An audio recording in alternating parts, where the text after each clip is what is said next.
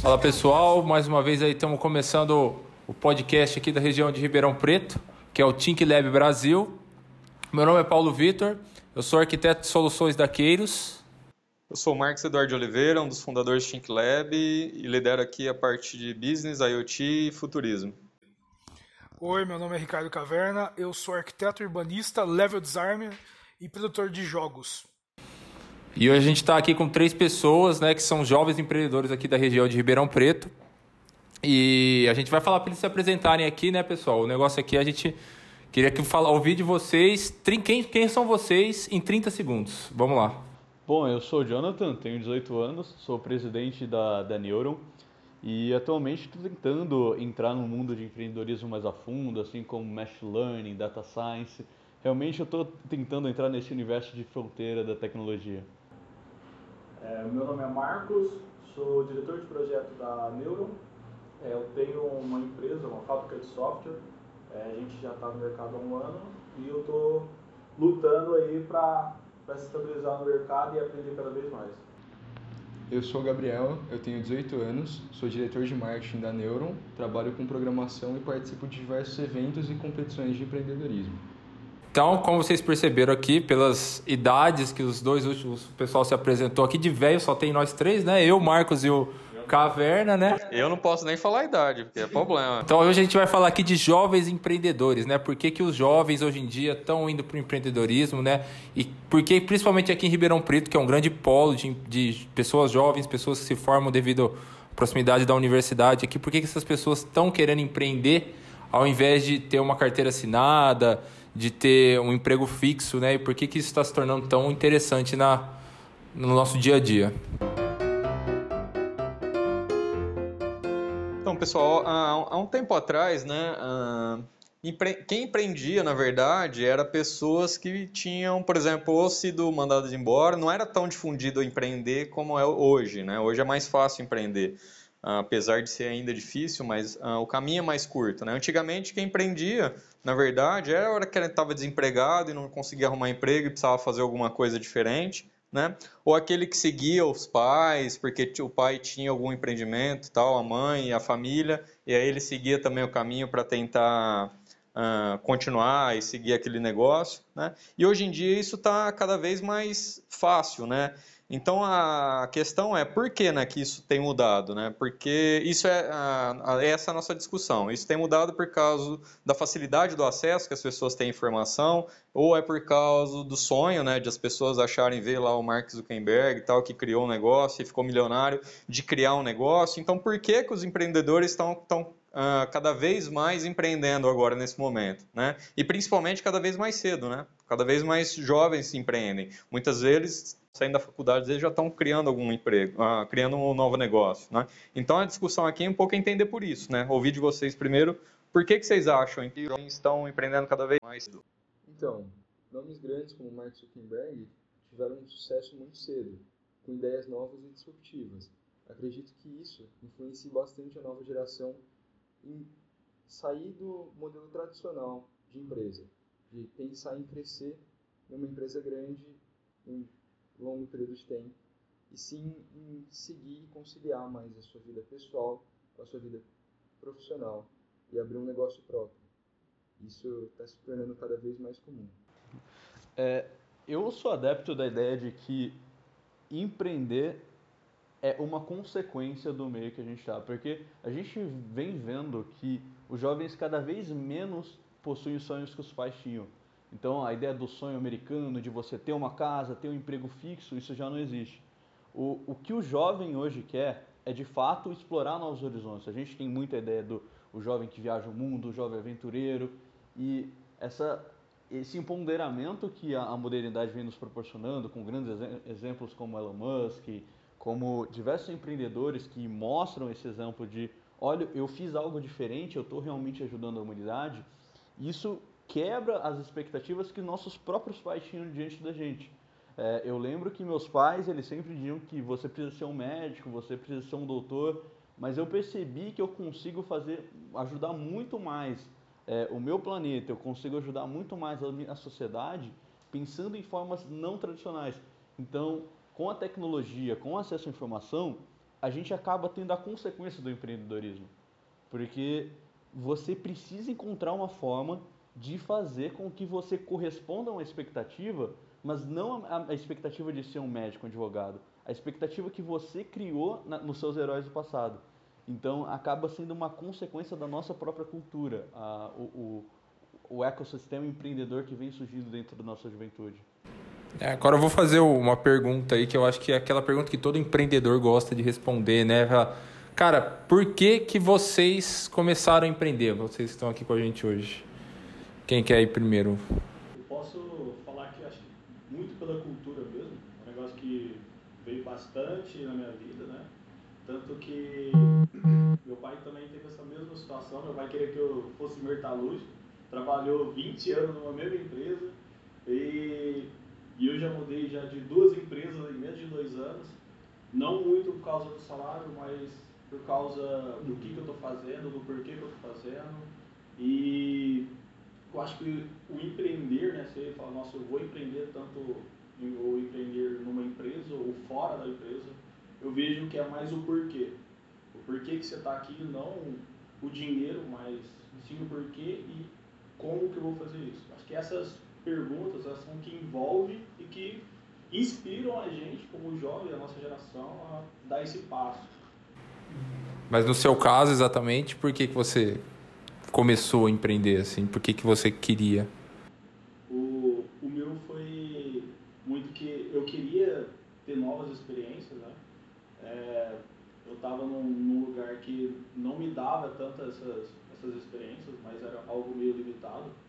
E como que eu queria participar muito mais, mais ativo, né?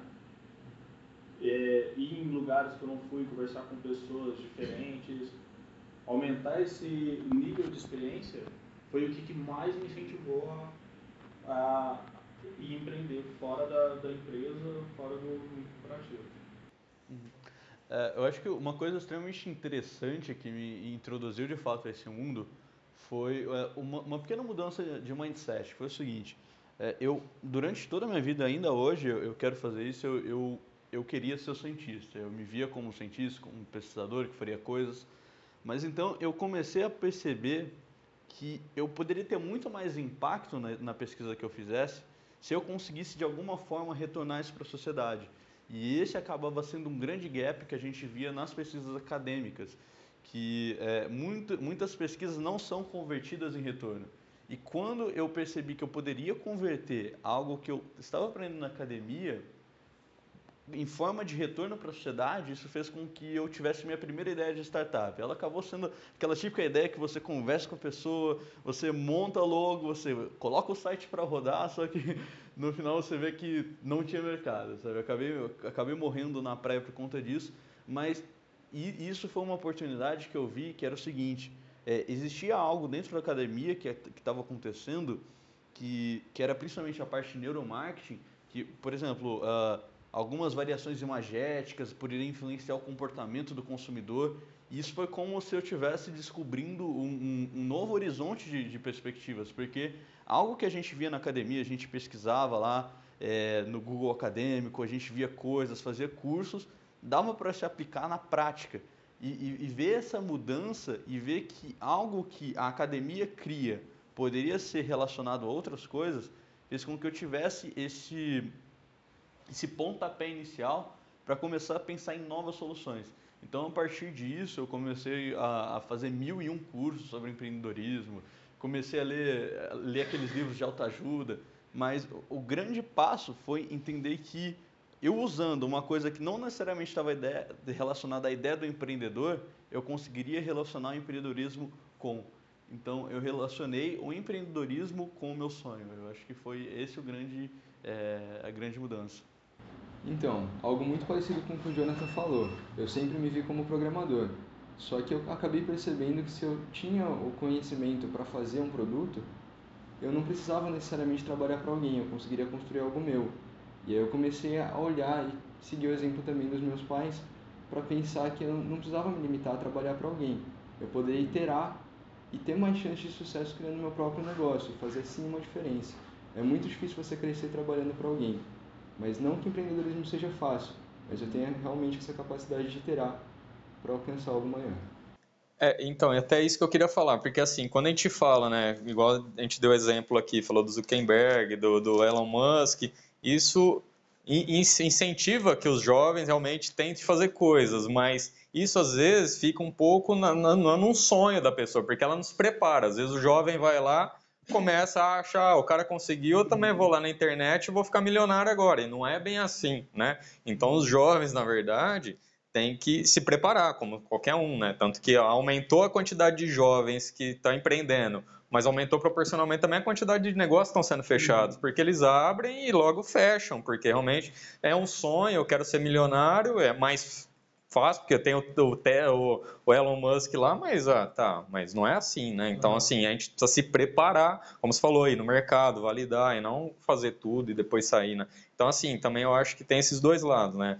Ah, o acesso está mais fácil, então a gente consegue ver exemplos muito mais próximos, reais, né, de pessoas que estão criando negócios, se dão bem, ficam milionários, mas também, por outro lado, tem muita gente que está aí vendo isso como um está sendo aventureiro e se jogando, realmente não, não é muito por aí esse caminho, né? Isso que, essa discussão que eu queria levantar. Mas continuando nesse ponto que você falou, a gente teve uma inversão muito grande de ídolos, né? Se a gente for parar para pensar, né, os ídolos da nossa geração estavam no meio da música, no meio das artes, que é um caminho muito mais difícil de se alcançar, né? Que você sei lá, virar um músico de sucesso é uma, um caminho muito mais penoso. Aí teve essa inversão para a gente começar a ver os grandes empreendedores. A gente começava na minha geração a ver muito de, sei lá, Bill Gates. Quem que era Bill Gates? Essa distância que você falou, né, Marcos? Esse negócio é tão astronômico e a gente começa a trazer um pouquinho mais. A gente vê microestrelas aparecendo, vindo disso. Veio Mark Zuckerberg, que mostra que não precisava de uma, uma empresa de software multimilionária para poder fazer, que ele podia fazer no fundo de casa dele.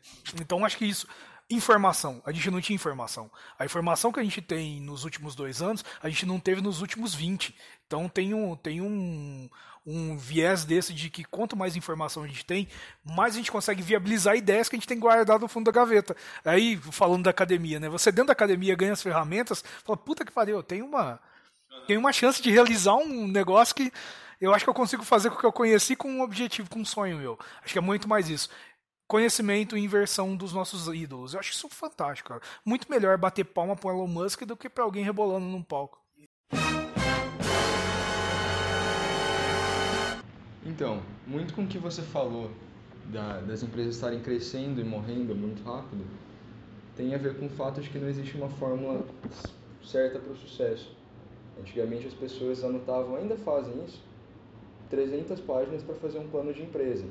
E hoje em dia não é mais o caso. Modelos estão se tornando cada vez mais relevantes como canvas, que servem para você montar e estruturar uma ideia de uma forma rápida que você já possa sair para validar no mercado. É isso que eu digo de iterar. Você pode abrir empresas que morrem muito cedo, mas você abre elas muito mais rápido. Então, tentando 10 vezes, você tem muito mais chance de sucesso do que uma só. Eu, eu acho que esse é o ponto central da discussão, que é, às vezes a gente acaba, principalmente por conta da, da, nossa ingenuidade como jovens, pensando que eu vou criar novo, um novo unicórnio, toda ideia que eu tiver ela vai ser gigantesca, eu vou criar um negócio de marketing digital gigantesco. Só que eu acho que as experiências que a gente adquire com o tempo é que torna o verdadeiro empreendedor. É você falir o negócio mesmo, tá com a cara no, no, no mercado e falar, putz, ninguém quer comprar esse negócio, então esse negócio já existe. Eu, eu acho que essa experiência é o que faz os verdadeiros empreendedores. É uma coisa interessante que, que eu vejo muito, pelo menos a, na minha cultura como jovem, no meu, no meu círculo social, é que cada vez mais as pessoas elas têm esse complexo de, de, de esse complexo de Superman, de que pensam que vão, vão conseguir fazer algo gigantesco, vão fazer algo incrível, só que quando eles não conseguem fazer essa coisa incrível, acaba havendo complexos de, inferioridade, que elas já pensam que não conseguem fazer mais nada. Então a gente tem um contraste muito grande.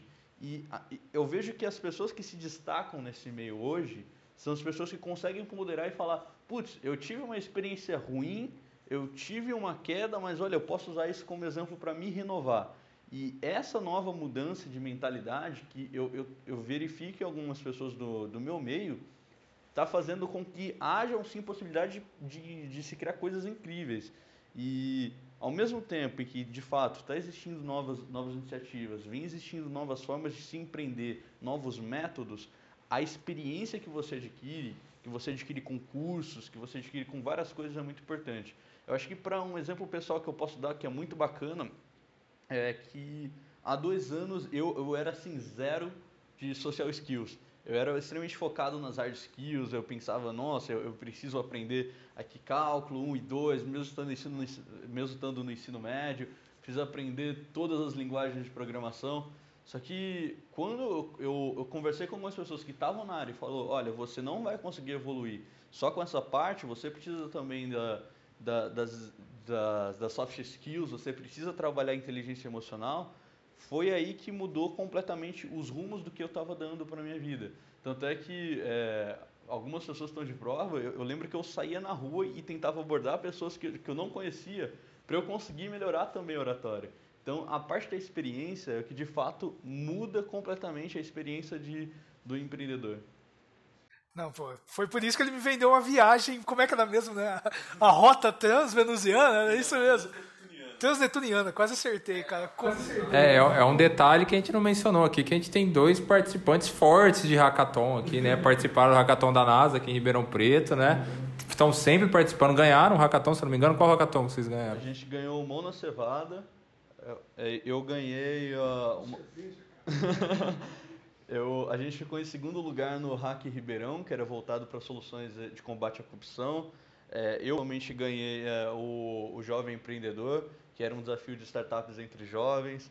Uh, a gente está tentando também ver outras competições para participar. No Hack Ribeirão a gente teve uma qualificação legal também, a gente ficou entre uma das melhores ideias. Não ganhamos, mas fez parte da experiência. E é, de fato, essas, assim, essas experiências, mesmo que a gente não ganhe, cara, o, tanto que a gente consegue aprender.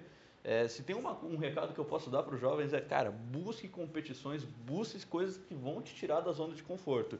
Isso parece papo de autoajuda, mas não é. Sair da zona de conforto é o que vai fazer com que vocês de fato evoluam. É, é chegar em pessoas desconhecidas na rua para falar. É, no meu caso, na época, né, colocando um, um, tema um pouco mais descontraído, eu falar com mulheres, que era uma coisa que eu não fazia. Então, conseguir falar com todo mundo, conseguir se relacionar, conseguir vender uma ideia, e isso é, são, são habilidades extremamente importantes. Coach, vocês ainda não. Coach não estão mexendo, não. é brincadeira.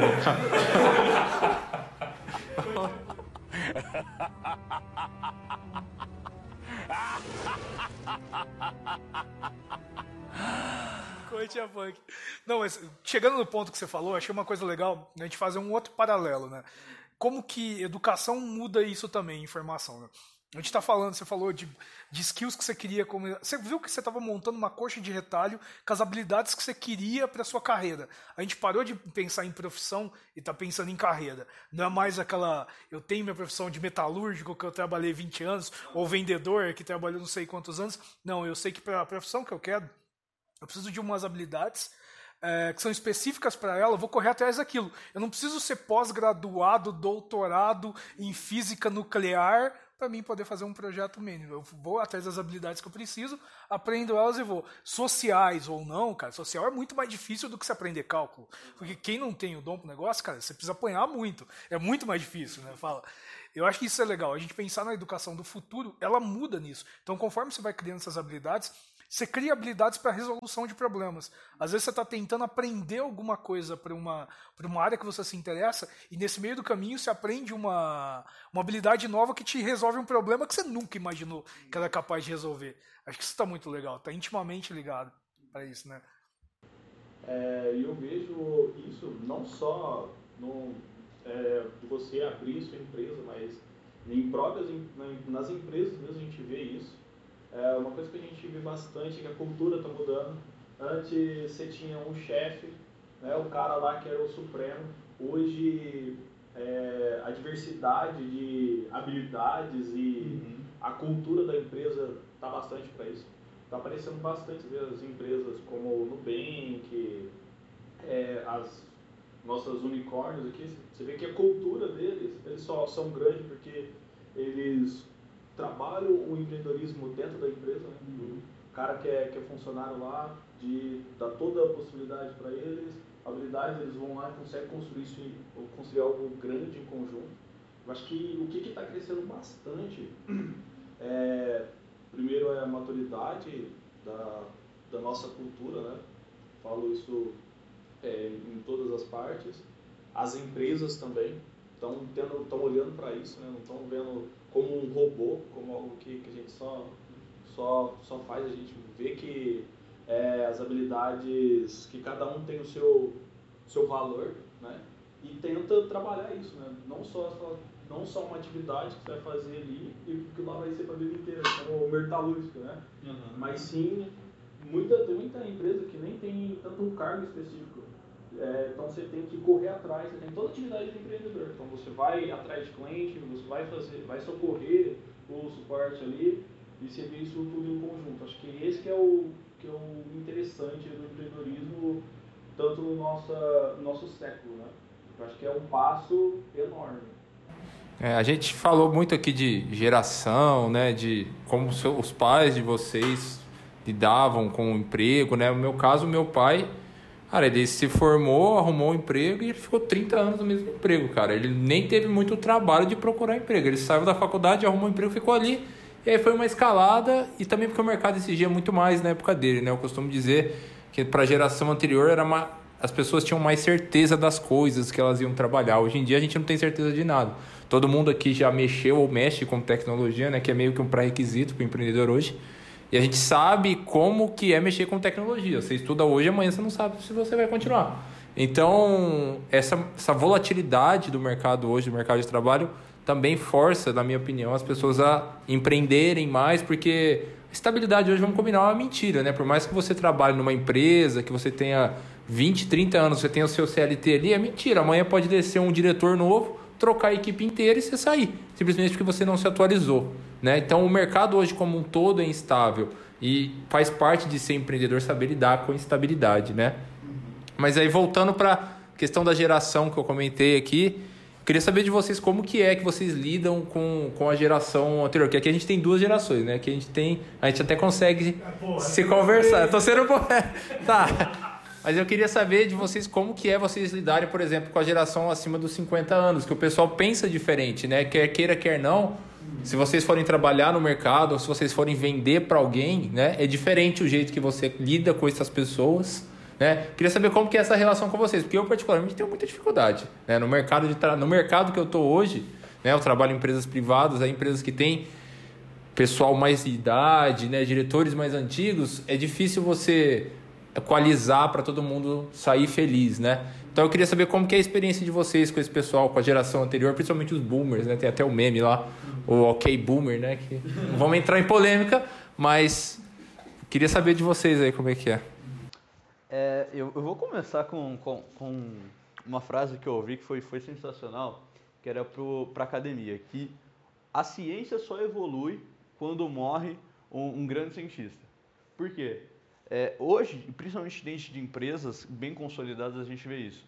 Que é, tem um diretor que ele defende uma tese, ele defende um estilo de marca e que essa pessoa ela vai continuar com essa ideia independente do que você apresente para ela.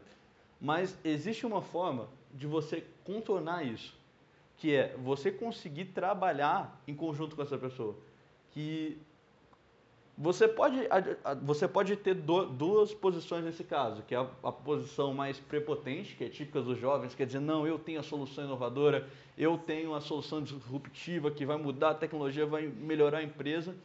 E tem a, a segunda forma de você lidar com esse problema, que é com a empatia, que é uma das habilidades que, inclusive, o termo habilidade é o que define o novo empreendedor hoje, que é ele buscar novas formas de conhecimento, ele evoluir em certos pontos e uma dessas habilidades, que é a habilidade mais importante que eu vejo hoje para lidar com essas outras pessoas é empatia. Porque essa pessoa já viveu muito mais que você. Você pode sim ter, ter, ter um cérebro mais fresco, né, como o pessoal costuma, costuma dizer para mim, é, mas você conseguir entender o porquê essa pessoa está defendendo esse ponto e como você pode conciliar a tecnologia que você está trazendo, a inovação que você está trazendo com o que já está estabelecido, é o que muda, muda bastante as coisas. Bom, mas só avisando que isso aqui a gente é a teoria, né? Na prática você vai gritar com o pessoal mesmo, vai ficar puto da vida, mas é, não sei se pode falar puto, você vai ficar puto da vida é, e você vai tentar é, mudar as coisas. Só que entender também é muito importante. Entender e, e, e ver o, como a trajetória dessa pessoa pode ajudar a sua própria trajetória é um exercício de humildade que, poxa, cara, alavanca muito sua carreira. É, as pessoas mais importantes da minha vida hoje são pessoas que são são cinco gerações na minha frente, várias gerações da minha frente e é, é muito interessante trabalhar com, com essas pessoas adotando esses exercícios de empatia, deixando a prepotência do jovem de lado e tentando de fato entender, olha, isso aqui é foda, isso aqui eu quero seguir, eu quero ser como essa pessoa. Então, as pessoas mais de idade, como vocês disseram. Como o Marcos, né? é, porque ele olhou pro Marcos, aqui não teve jeito. Porque foi ele que disse. Pô, seu Marcos. Toda vez eu. Meu, meu tem carinha de novo, pô. Eu sou novo. Não, o Marcão é novão, pô. Como que chama o videogame lá? Telejogo. Vou tirar uma partidinha de telejogo.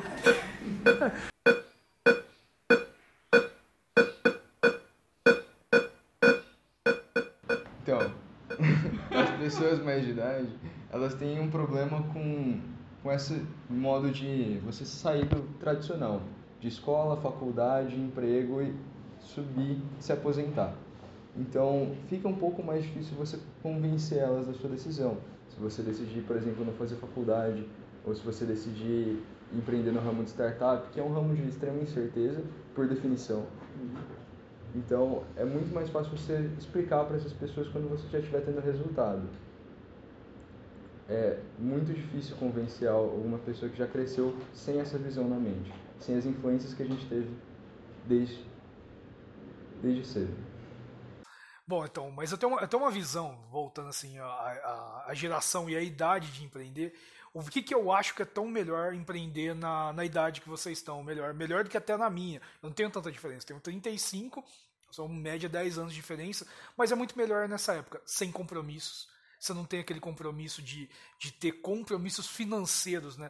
Que você precisa honrar, então você fica mais solto para poder empreender, igual no meu caso, Marcão, a gente tem um passarinho para dar água, cara, se der alguma coisa errada, acabou, não tem como dar errado mais, você precisa ter mais solidez. Então nessa época você é muito mais criativo, muito mais livre, muito mais é, propenso a ter sucesso, porque você não tem algumas amarras que a gente tem. Não que as amarras sejam ruins, elas viram motivos né, pra gente, mas vocês são mais soltos para poder realizar coisas mais arriscadas, né? Ter um, assim, uma, é um, uma predisposição ao perigo maior que a nossa, né, cara? A gente vai sempre tender a, a coisas mais sólidas, mais estruturadas, que eu acho que esse é o choque de gerações. Às vezes a geração que está no mercado agora, né, é, mais antiga, vamos lá, faixa de 30, 40 anos, que é mais conservador em alguns pontos, é justamente às vezes por isso. Às vezes eles não têm essa visão porque eles têm que ter uma visão de protecionismo de outras pessoas que dependem deles, de outros negócios que dependem deles, de outros contratos que a gente não tem. E às vezes isso é uma coisa legal para a gente poder ponderar na hora de, de empreender como que a gente faz a ponte entre uh, a, minha, a minha capacidade, a minha potencialidade de correr riscos com as pessoas que não têm essa potencialidade? Como a gente faz esse, esse meio de campo? Vocês já pararam para pensar em alguma coisa assim? Sim, a gente, eu, eu pelo menos já parei para pensar nisso, né? E é interessante ver assim, como que a nossa, nossa geração, a gente não, nem se faz, é, a gente não tem nem sentido o quão, o quão que era complexo, difícil empreender é, antigamente, né? Tanto em questão de dinheiro, educação, hoje a gente, se a gente parar para pensar, mesmo com os problemas de educação que a gente tem aqui no Brasil, está muito mais fácil. Cursos que a gente faz, por exemplo, a gente, eu vim da parte tecnológica.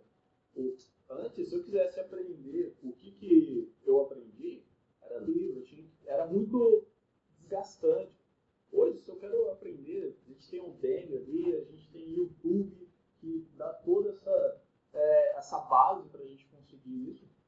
Então, eu vejo que, acho que esse cenário que a gente tem de, de liberdade, de conhecimento na palma na mão, eu vejo que, e também a, a possibilidade de se arriscar, né? Fôlego, né? Fôlego, exatamente. Você pode fracassar e você volta, e você tem fôlego para Exatamente. Eu tenho certeza que, talvez na época de vocês, né? A sua já faz tempo. Todo convidado. Seu Marcos! Vai virar um meme. Vai mudar. Vamos mudar lá pra seu Marcos participar. Matusalém. No final desse bloco, conselhos do seu Marcos. um quadro.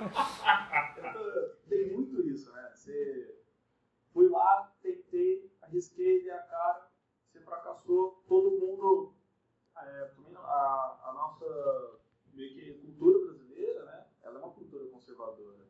E a gente bastante de, de você fracassar e como que as pessoas te olham, né?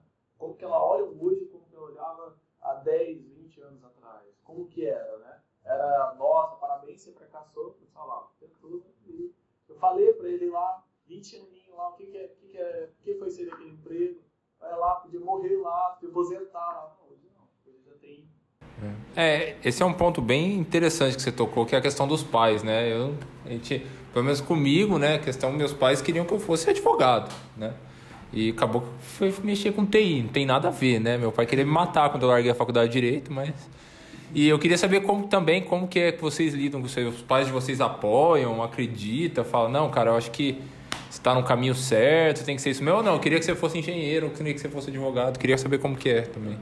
Bom, eu acho que isso do- dos pais é uma das coisas mais interessantes, porque é, no, no meu caso, eu, eu, acho que eu convivi uma cultura em que o, o meu pai, ele em si, ele tem aquele mesmo trabalho, tipo 11 anos, é, considerando que ele ainda é novo, e por outro lado, o meu pai, ele queria espelhar o, o lado empreendedor dele nos, nos próprios filhos. Então acabou que a, o, processo de eu me tornar, de eu tentar entrar no mundo de empreendedorismo foi muito influência do meu pai, porque ele via que eu poderia usar é, coisas diferentes. Então, ele, primeiro foi, foi bem interessante. Primeiro ele chegou e falou: Olha, a gente vai começar a fazer negócio com, com turismo, a gente vai fazer excursões. Aí ele foi lá, chamou um ônibus, ele, ele começou a fazer todo ano, ele pegava excursões, depois ele fez um salão de beleza para minha mãe e acabou que ele, ele me influenciou para que eu também pudesse aproveitar isso. Então ele falou, olha, além de tudo, que como eu sempre falei para ele, quero ser cientista, quero ser cientista, ele falou, antes disso você precisa ter dinheiro, a gente vai poder sustentar você a vida toda, sabe? Aí, por conta disso, por conta desse start, é, eu acabei tentando, é, acabou por osmose, sabe? Tanto ele falar na minha cabeça, sabe? você precisa ganhar dinheiro, você precisa fazer as coisas. Eu encontrei uma forma diferente de eu ganhar dinheiro, que era através do empreendedorismo. Então, é, muito do dinheiro que eu ganho é por conta de competições também. São, são coisas assim completamente alternativas. Tanto é que é, hoje eu não tenho estabilidade financeira alguma. Minha renda é completamente instável. Só que em compensação, a, a quantidade de oportunidades que eu tenho por conta disso é gigantesca. É, um exemplo disso é que o meu pai acabou de criar, junto com a minha mãe, uma, uma loja de modas e ele falou, Jonathan, você vai fazer a parte de estruturação do marketing digital, você vai fazer logo, vai fazer as coisas para mim. Ele até chega para mim e falou, calma, assim, calma aí, pai, que não é assim. Ele chega para mim e fala, "Olha, preciso que em 15 minutos faça tudo isso aqui. Eu, tipo, calma, mas realmente é um, um- uma coisa bem interessante que o, o meu pai também, ele fez com que eu tivesse esse pontapé. Mesmo que ele, ele, ele, ele sempre falasse, não, seria interessante que você fosse um... Como chama? Calma aí, perdi o nome. É, quem trabalha em- no governo é o que mesmo? Político. Isso, desculpa. É, pô, residente de, de Porto Alegre, né? Essas coisas assim, né? É, Mas mesmo que meu pai Mas falasse... você tá sem tornozeleira, cara. Essa aí é a experiência que dá. Né? É, Mas mesmo que meu pai falasse que eu deveria fazer um concurso público, me estabilizar, ele também trouxe essa outra forma. Acabou também trazendo uma, uma influência muito grande em quem eu sou hoje. Porque uma, uma coisa também que é um problema hoje é que jovens entre 14 e 22 anos têm um problema, às vezes os pais não deixam de fazer nada, sabe?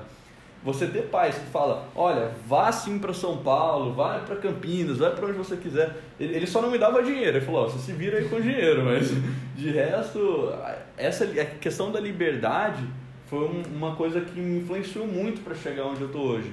Então, se você é pai e está ouvindo a gente, dê essa liberdade ao seu filho, não faça com que ele é, necessariamente tenha que estudar para medicina, ele necessariamente tenha que ser o melhor aluno da escola, mas que ele consiga correlacionar coisas e oportunidades que, cara, você pensa que, nossa, essa coisa que ele vai fazer agora, esse curso não, talvez não, não é algo que vai fazer ele ganhar rios de dinheiro, mas, cara, vai dar uma oportunidade para ele que depois ele vai abraçar isso de uma maneira que pode transformar completamente a vida dele. Então, eu acho que a questão da liberdade, assim como a influência positiva, é, é algo que ajuda muito com, com a questão familiar. Voltando aqui um pouquinho no que ele tinha falado, quanto mais cedo você começa a empreender, mais oportunidade, mais chances de fracassar e contatos você adquire. Então você vai ter muito mais experiência de reconstruir empresa, vai conhecer muito mais gente que vai te ajudar no futuro. Então as pessoas, conforme a idade, vão perdendo esse tempo e vão se amarrando em coisas que impedem ela de se arriscar, como você tinha dito. Você vai tendo filho, você vai tendo neto, até você não, não poder se arriscar em algo como uma startup, que você não tem mais certeza, não tem mais uh, estabilidade financeira. Você não, não pode largar tudo que você já adquiriu, seu cargo na empresa, e seu dinheiro acumulado para investir em uma ideia nova. Então, até usando isso que o Gabriel falou, uh, eu tinha, até levantei aqui um, uma questão, né? Se existe esse limite, né? A gente fala de cedo tal, mas se existe limite. Porque pegando o caso daquela uh, nem sei como, como que ela fala, ambientalista, sei lá, Greta Thunberg lá, que, sei lá, com 13 anos começou, acho que com 13, alguma coisa assim, começou a fazer ativismos e tal, né? E tem os dois lados aí, né? Tem pessoas que falam, não, que legal, que ela realmente tem que, que começar, as pessoas têm que começar cedo, muito cedo mesmo, e é legal o trabalho que ela faz, inspira as pessoas, né? E tem outra ala que fala também o, o, o oposto, né? Na verdade, que ela está perdendo a fase da infância, né? Porque ela está realmente uh, perdendo as fases que ela deveria estar tá fazendo, tendo experiências que ela não vai conseguir ter depois quando ela crescer, né? Então fica esse esse termo, isso trazendo para o empreendedorismo, né? Eu acho que é legal começar cedo, mas também uh, existe um limite, né? Uh, isso a gente tem que pensar num limite, né? Acho que a gente já falou um pouco disso, é, até no, no, no, nos outros episódios, é, que isso tem que vir um pouco de casa também, de educação, né? Educação de casa que tem que também mudar, né? Que é o que a gente está falando. Os pais pensavam numa forma, né? E hoje o mundo mudou que até a educação para esses filhos também tem que ser diferente em casa. Então, na questão do limite, eu acredito que se sua pretensão for bem relacionada com a sua vida pessoal, como a gente tinha dito lá no começo, não tem problema, porque a pessoa vai estar começando desde cedo, mas em algo que ela gosta. E quanto mais cedo, mais experiência. Não existe experiência melhor do que a prática. É, essa questão de o quão cedo começar é um, eu, eu acho que é um grande ponto de inflexão. Por quê? Um, tem até um estudo que foi feito com, com pós-graduandos de Harvard, que eles começaram a pós-graduação antes dos 20 anos que era extremamente cedo. E o que acontece é que pessoas que começam cedo até demais, é, elas precisam se dedicar em tempo integral a algo, você vê que o desempenho delas, enquanto a outras competências, que se não só as específicas que ela está trabalhando, são extremamente deficitárias. Então, é, eu, eu acho que a gente precisa falar. Eu digo como jovem, como pessoa que, é, como um jovem de 18 anos, que a gente precisa sim colocar alguns limites e restrições quanto a quanto essa pessoa de fato vai se dedicar a algo. É, porque ainda a gente tem sempre que se lembrar que nós, seres humanos, fomos moldados por milhões e milhões de anos de evolução. Então, algumas coisas como contato com os pais, contato familiar, contato com outras crianças também, é, é algo extremamente importante para o seu futuro. É, então, eu, eu, eu digo que, mesmo eu tendo começado muito novo, me, mesmo de que, tipo, desde os meus 13 anos, eu participando de Olimpíada de Matemática na escola, fazendo, é, brincando de fazer mods no Minecraft com, com programação, ainda assim, eu consegui aproveitar bem outras áreas. É, eu, não, eu não me limitei, eu não me restringi a algo. O exemplo da Greta é um exemplo muito interessante, porque quê? Ela está colocando o ativismo político e ela está fazendo um trabalho muito interessante dentro do ativismo político, só que ela está perdendo outras oportunidades de desenvolver coisas que ela não vai conseguir mensurar mais. Então, algumas coisas que ela vai perder por fazer isso, no futuro vão ser imensuráveis. Então, a gente precisa ter um cuidado de falar o quão cedo de fato começar. É, mesmo que a gente tenha exemplos de empreendedores com 13 anos, empreendedores com 17 anos ficando milionário, é, ainda assim a gente precisa colocar algumas rédeas, mas algumas rédeas que não vai limitar essa pessoa em termos de possibilidade. Certo. Muito com o que ele falou, eu acredito que o problema não seja quão cedo você começa, mas justamente quanto tempo você se dedica. Se você conseguir conciliar a sua infância com o aprendizado, assim como você faz com a escola, inclusive poderia ser uma, um tema para ser estudado na escola, empreendedorismo, uhum. A partir do momento que você consegue conciliar os dois, eu não vejo muito problema. Só não pode ultrapassar os limites. Minha família, né? Minha família é mineira, é, veio do norte de Minas, lá de Salinas, né? Já ouviu? Terra da Pinga? Terra da Pinga, isso aí. Olha só como é que você descobre. Rápido, né? Legal que toda vez, toda vez que eu falo Salinas, eu já fico olhando. O cara que falar que é. É o que Ah, isso aí tem. Não bateu a certa, né? Minha mãe, ela veio lá do norte de, de Minas, né? Que ela trabalhou na roça, veio para o estado de São Paulo. E, e olha que interessante, eu comecei a trabalhar desde os 13. E eu sou mais, eu sou, da minha família, eu sou o cara que trabalhou mais, mais velho, né? Olha como que, que é o negócio. E o que, que eu posso ver, sim, pela minha família, é, pelo meu irmão, minha irmã, que meu irmão já, ele trabalhava também na roça, era uma coisa que você vê que essa falta de, trabalhar cedo demais acabou prejudicando ele no dia a dia, né? Você vê que ele praticamente ele é o cara que só, só pensa em trabalho, só pensa em trabalho. Você vê que diversão ele não, não pensa tanto. E eu, eu vejo que isso prejudica bastante. E complementando, é, eu tenho um projeto que chama Criatec, que a gente trabalha com crianças de 10 a 13 anos. E a gente vai lá e é, é show de bola, porque a gente joga desafios assim de programação, a gente usa aquele de programação para você arrastar e soltar. Você joga um desafio, assim, você vê como que as crianças é, se organizam, é, trabalham em grupo para resolver aquele problema. Sabe? Isso, né, mesmo sendo algo simples, né? Algo simples, mas você vê como que é de uma forma empreendedorismo. De você, mesmo que é como que é programação, algo bem diferente, né? A gente sempre coloca problemas matemáticos, algo assim.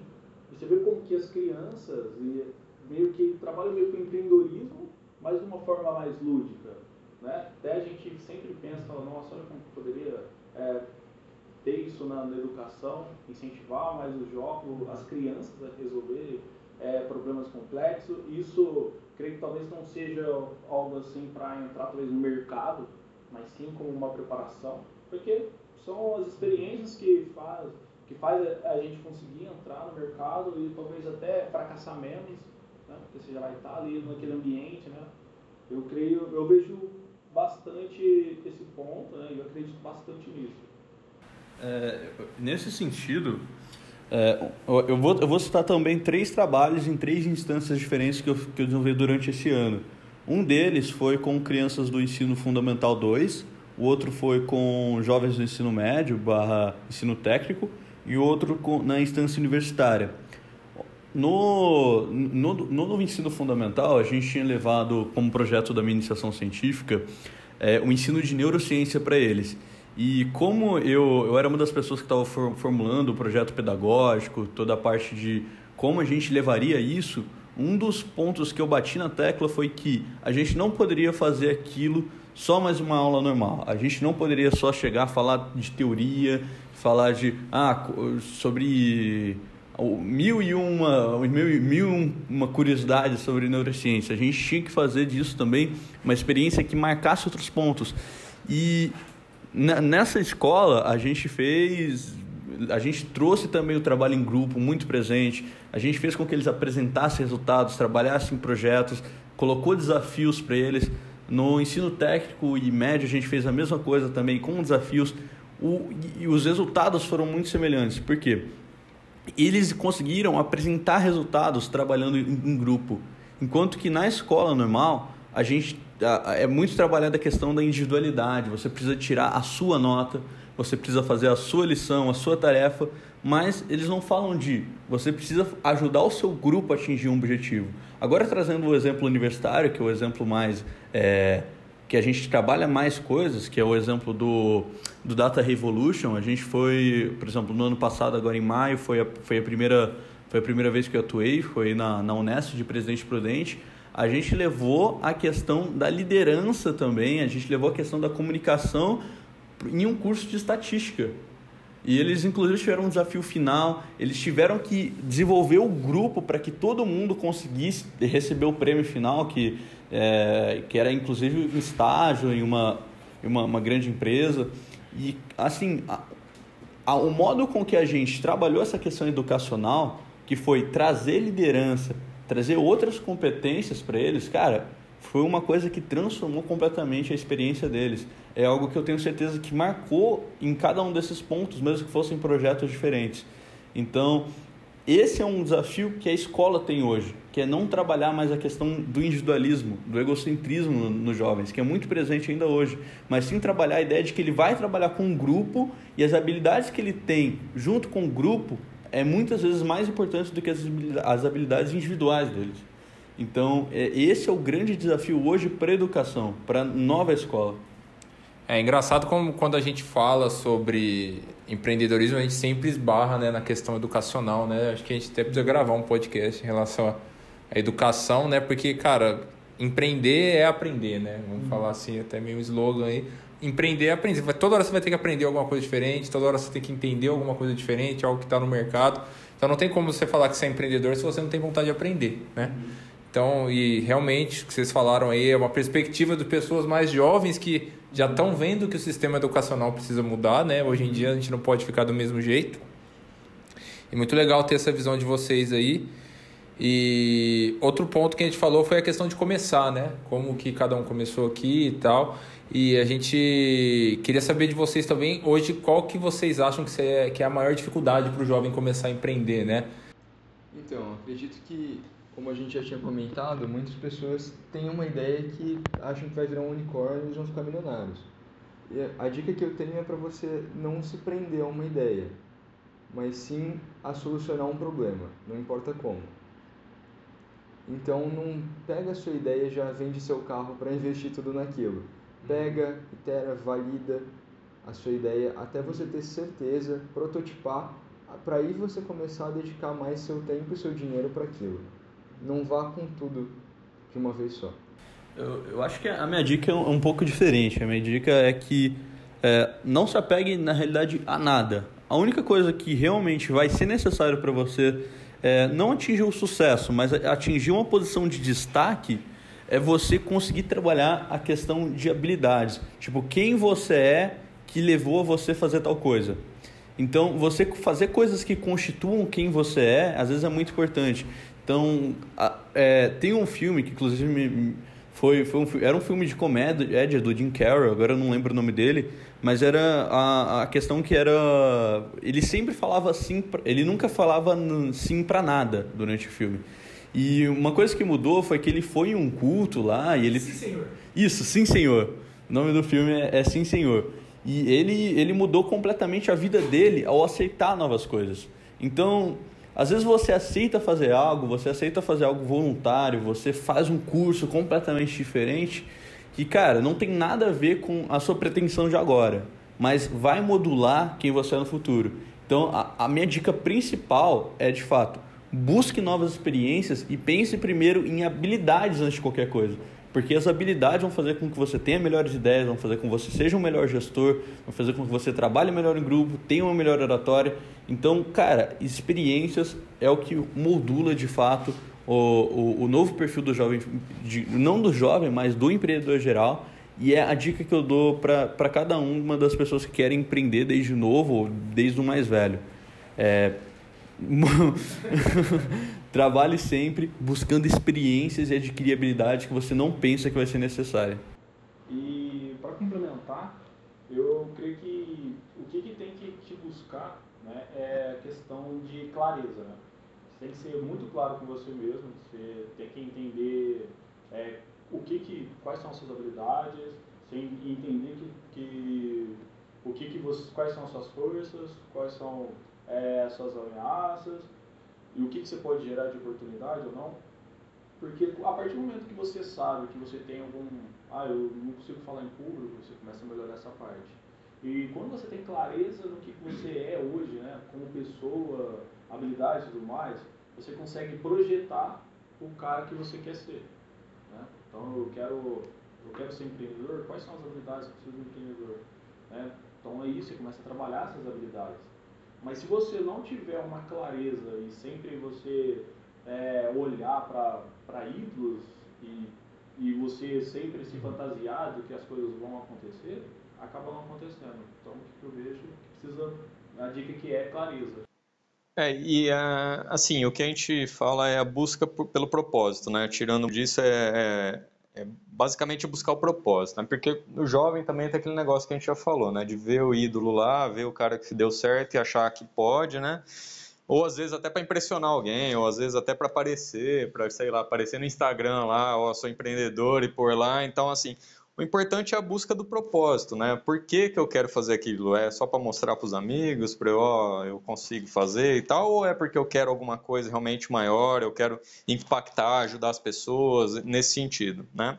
E falando, e isso também é o propósito do, do um dos propósitos do Think Lab, né? O Think Lab, na verdade, a ideia é ajudar essas pessoas, por isso que a gente está fazendo podcast e outras ações, é ajudar a, a, esses empreendedores que querem empreender, né, a trazer esses assuntos e a como ele, mostrar o caminho, né, para eles. Por exemplo, eu quando era moleque lá jovem tinha várias ideias e até hoje a gente tem várias ideias, né, ah, e meu pai falava, ah, o menino lá não tem, não tem oportunidade. Né? E quantas jovens aí que estão que tem ideia, poderia estar tá fazendo alguma coisa e não sabe o caminho, né? por onde ele deve ir, o que, que ele deve fazer, por onde ele deve começar. Né?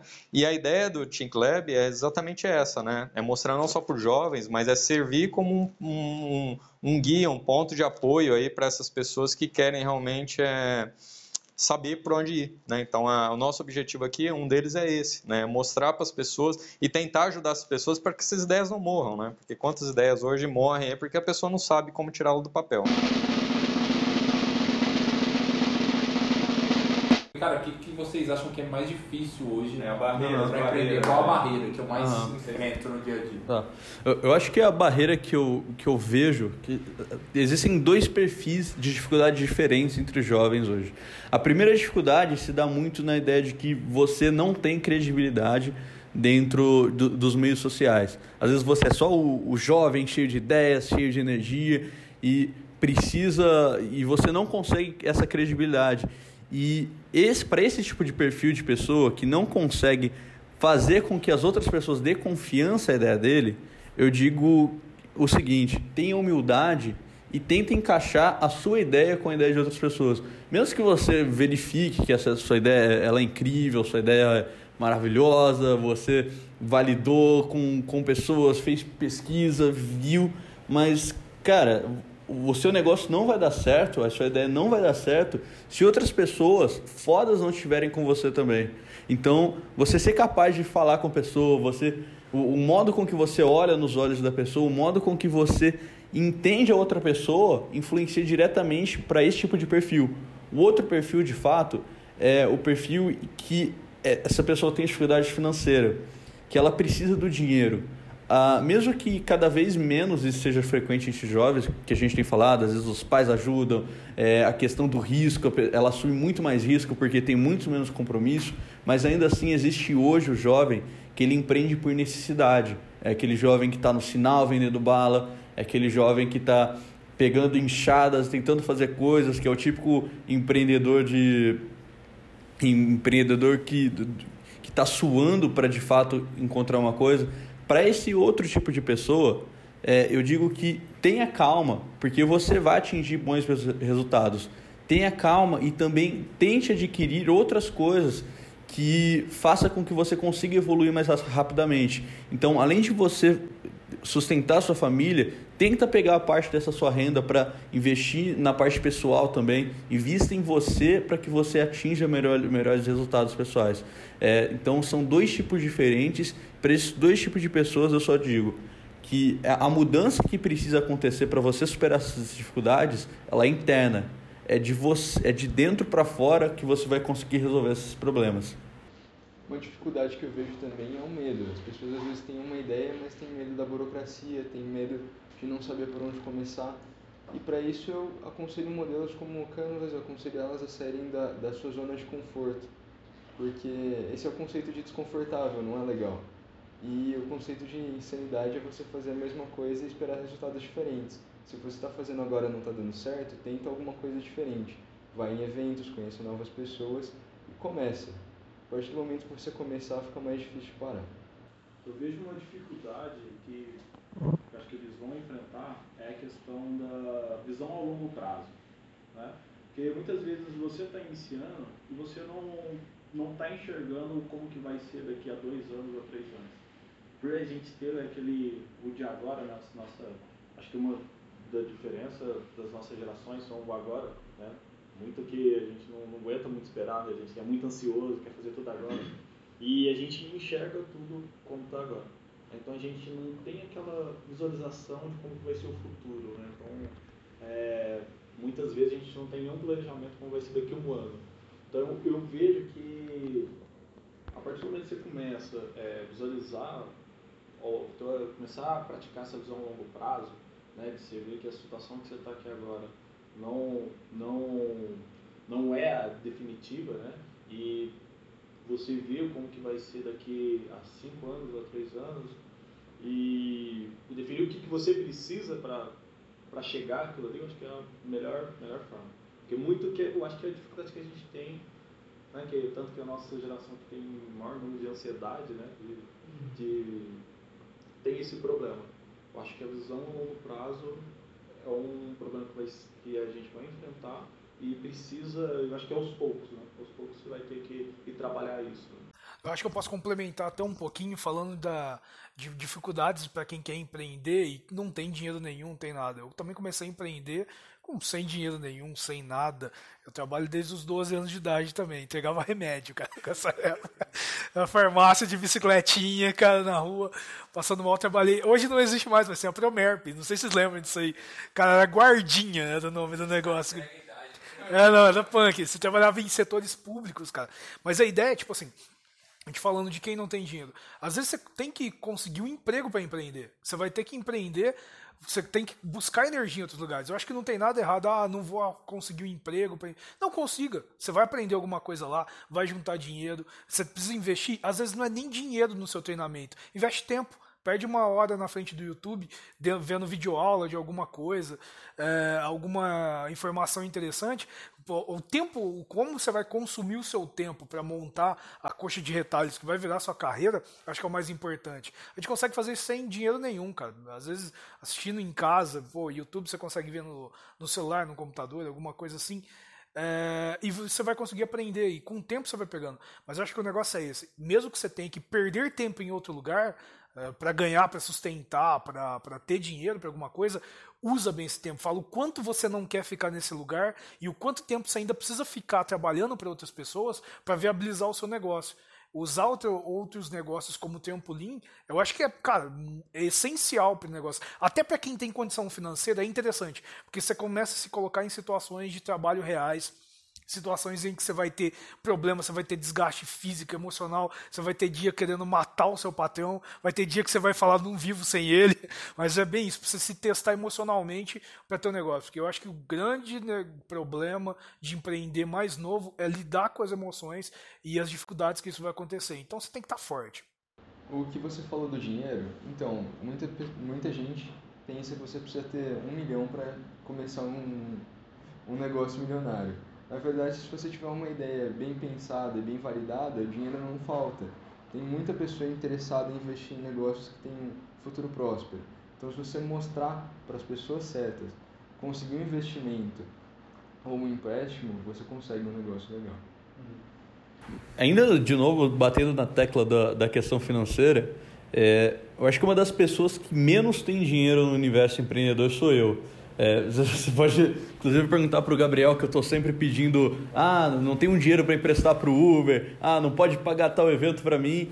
E, e, cara, quando você consegue mostrar que você tá de fato focado em uma coisa, que você quer trazer mudanças, cara, dinheiro é uma coisa que não falta. Tipo, eu, eu cheguei aí para São Paulo com cinco reais no bolso, cara. Tipo, contando a viagem, tudo, cinco reais no bolso, conheci gente pra caramba, conheci um espaço muito bacana, foi o, o, o Cubo do Itaú, conheci também o espaço do, do da, da Experian. Cara, foi muito legal. E a questão financeira é de fato um, um extremo problema para muitas pessoas, mas você consegue driblar isso mostrando que, cara, você está dedicado para isso. É, inclusive, algumas dicas que eu posso dar da, da minha formação em neurociências é que tudo que você é, adquire vai ser uma. Quer dizer, toda a experiência que você tem vai ser um aprendizado. E uma, uma das formas mais rápidas de você aprender uma coisa é se inspirando em, em pessoas que estejam próximas a você.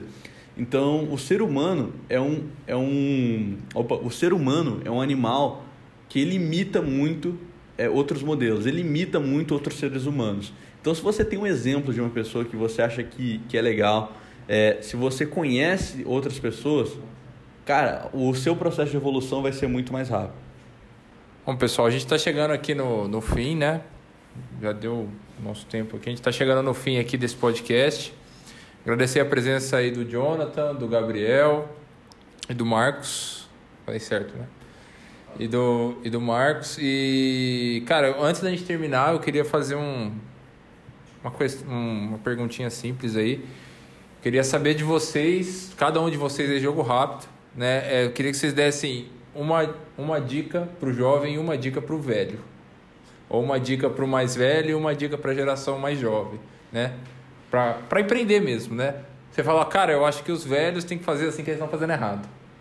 Ou então eu acho que os jovens têm que fazer assim que eles estão fazendo errado. Pode ser? Uhum. Vamos lá, quem quer começar? Eu acho pro, pro jovem, né? Eu creio que tem que ouvir mais. É, tem que eu, te, eu vejo que ele precisa abrir a cabeça para o pessoal que já tem mais experiência, né? Ter, ter noção disso, né? Porque quem tem bagagem tem, não tem, não tem como. Se você ouvir, eu creio que você vai evitar muitos fracassos e problemas que você que você, opa, desculpa. Creio que você ouviu, você vai evitar muitos fracassos, né? E para o mais velho, eu vejo que, que ele tem abrir mais a, a sua mente. Né? É, creio que ele precisa ver como que é, conseguir enxergar, né? creio que até empatia, né? para poder ajudar tipo, os jovens, os dois juntos, conseguir evoluir. É, creio que é isso. Engraçado o ponto de vista, porque ele falou que é compreensão, né? É escutar os dois lados. Ele falou a mesma coisa de jeitos diferentes, uhum. mas os dois lados precisam se escutar mais, né? Legal. Uhum. Então, vou chover uma olhada para os jovens aqui é basicamente botar a cara a tapa e, e testar. Você não vai conseguir nada se você nunca se arriscar. E para os velhos, eu digo a mesma coisa dele: abra sua mente e não fique preso no que você aprendeu sempre. Tenta empreender, mesmo que você não vá largar seu emprego por uma ideia nova, consiga os dois por um tempo, até você ter certeza. Se você puder, cara, assim que seu negócio estiver decolando, você vai. É, eu acho que a, a, dica principal que eu posso dar para os jovens é uma dica que, inclusive, é, eu, eu. Opa! Eu acho que a dica principal que eu posso dar para os jovens é uma dica que, inclusive, eu, eu vi em um livro sobre cosmologia, sobre astrofísica, agora eu não vou lembrar o nome dele, mas que ele diz que você é um universo em expansão. E, cara, todas as suas experiências vão fazer com que você consiga fazer coisas incríveis mas a capacidade de expandir e isso expandir a gente pode relacionar com escuta ativa, a gente pode relacionar a empatia. É isso, você entender que você é um universo de expansão, que você é algo único e você pode fazer muita coisa ao mesmo tempo que você pode fazer nada, é o processo de humildade que vai te levar a evoluir como empreendedor. Agora, para os empreendedores mais velhos, eu coloco a mesma ideia. Você também é um universo de expansão. Você, mesmo que você já passou por muita coisa, tem muita coisa que você ainda vai passar. Você ainda pode evoluir muito. Para você evoluir muito, você vai precisar das mentes mais jovens, vai, você vai precisar de pessoas que você tem que entender que muitas vezes são sim mais fodas que você em certos assuntos. E você entender esses, que, que esses dois lados, no fim, precisam ter a empatia, é o que vai mudar de vez a, a relação entre gerações. Vai mudar e vai acabar com, com esse conflito entre gerações. Pode sim haver discussões, pode sim um, todo mundo um, um mandando o outro para a casa do chapéu, mas, cara, trabalhar empatia mútua, eu acho que é o que muda de fato é, toda a relação. É a dica principal que eu dou para vocês. Dá uma dica também, cara. Pô, Dá uma dica pra mim que tô no meio do caminho, não tô nem lá nem cá, né? Pô, cara. Pô, não. A barba é branca porque eu, eu estou pintando de branco. Mas, ó, acho que um negócio legal a pensar tanto para quem está empreendendo no começo, agora, ou quem já está há muito tempo, é o que tudo que você for fazer é, na vida profissional, goste ou não, faça bem. Faça o melhor que você puder, mesmo que se for uma, uma atividade que você não gosta, porque a partir disso você vai criar ferramentas para se tornar bom em outras coisas. Eu vi esses dias para trás o Instagram de um cara, não lembro o nome dele aqui, mas ele, ele me falou, falou uma coisa, me falou, falou para todo mundo, uma coisa assim, cara. O primeiro passo é se tornar foda em tudo, todas as coisas que você for fazer é se tornar foda em uma coisa só foca em alguma coisa que você tem que ser bom de verdade, se torna bom o restante, cara. Você consegue ser bom por osmose. Você já sabe o caminho que é para se tornar bom. E, cara, se tornar bom te faz você querer se tornar melhor em tudo que você for fazer. Então, acho que é a minha dica para as duas pontas e eu acho que eu vou aproveitá-la também, que eu tô precisando melhorar.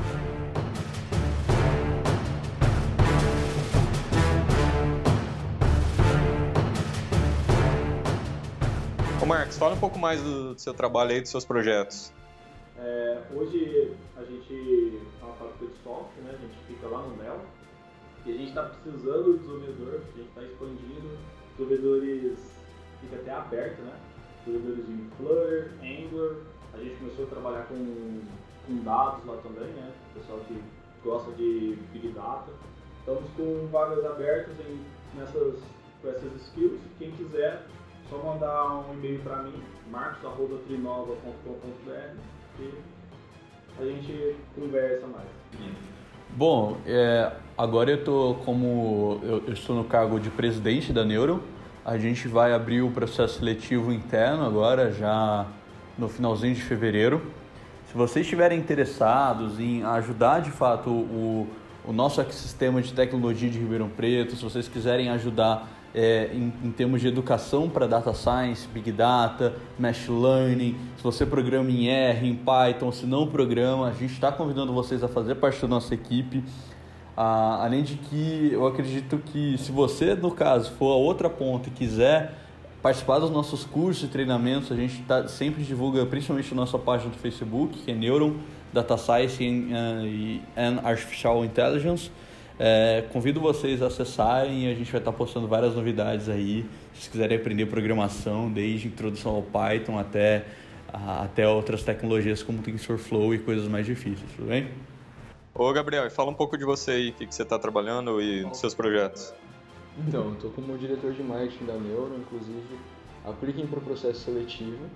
Eu trabalho atualmente como programador no Office Delivery e tenho vários projetos de, de startup junto com o Jonathan nesses hackathons. Bom, chegamos ao final desse podcast. Muito obrigado a todos por acompanhar o Think Lab Brasil. Envie comentários, dúvidas ou sugira novos temas a serem abordados. Uh, manda lá para o nosso e-mail, contato.tinklabbrasil.com.br ou pelo WhatsApp, 16 99 399 9642. Até a próxima.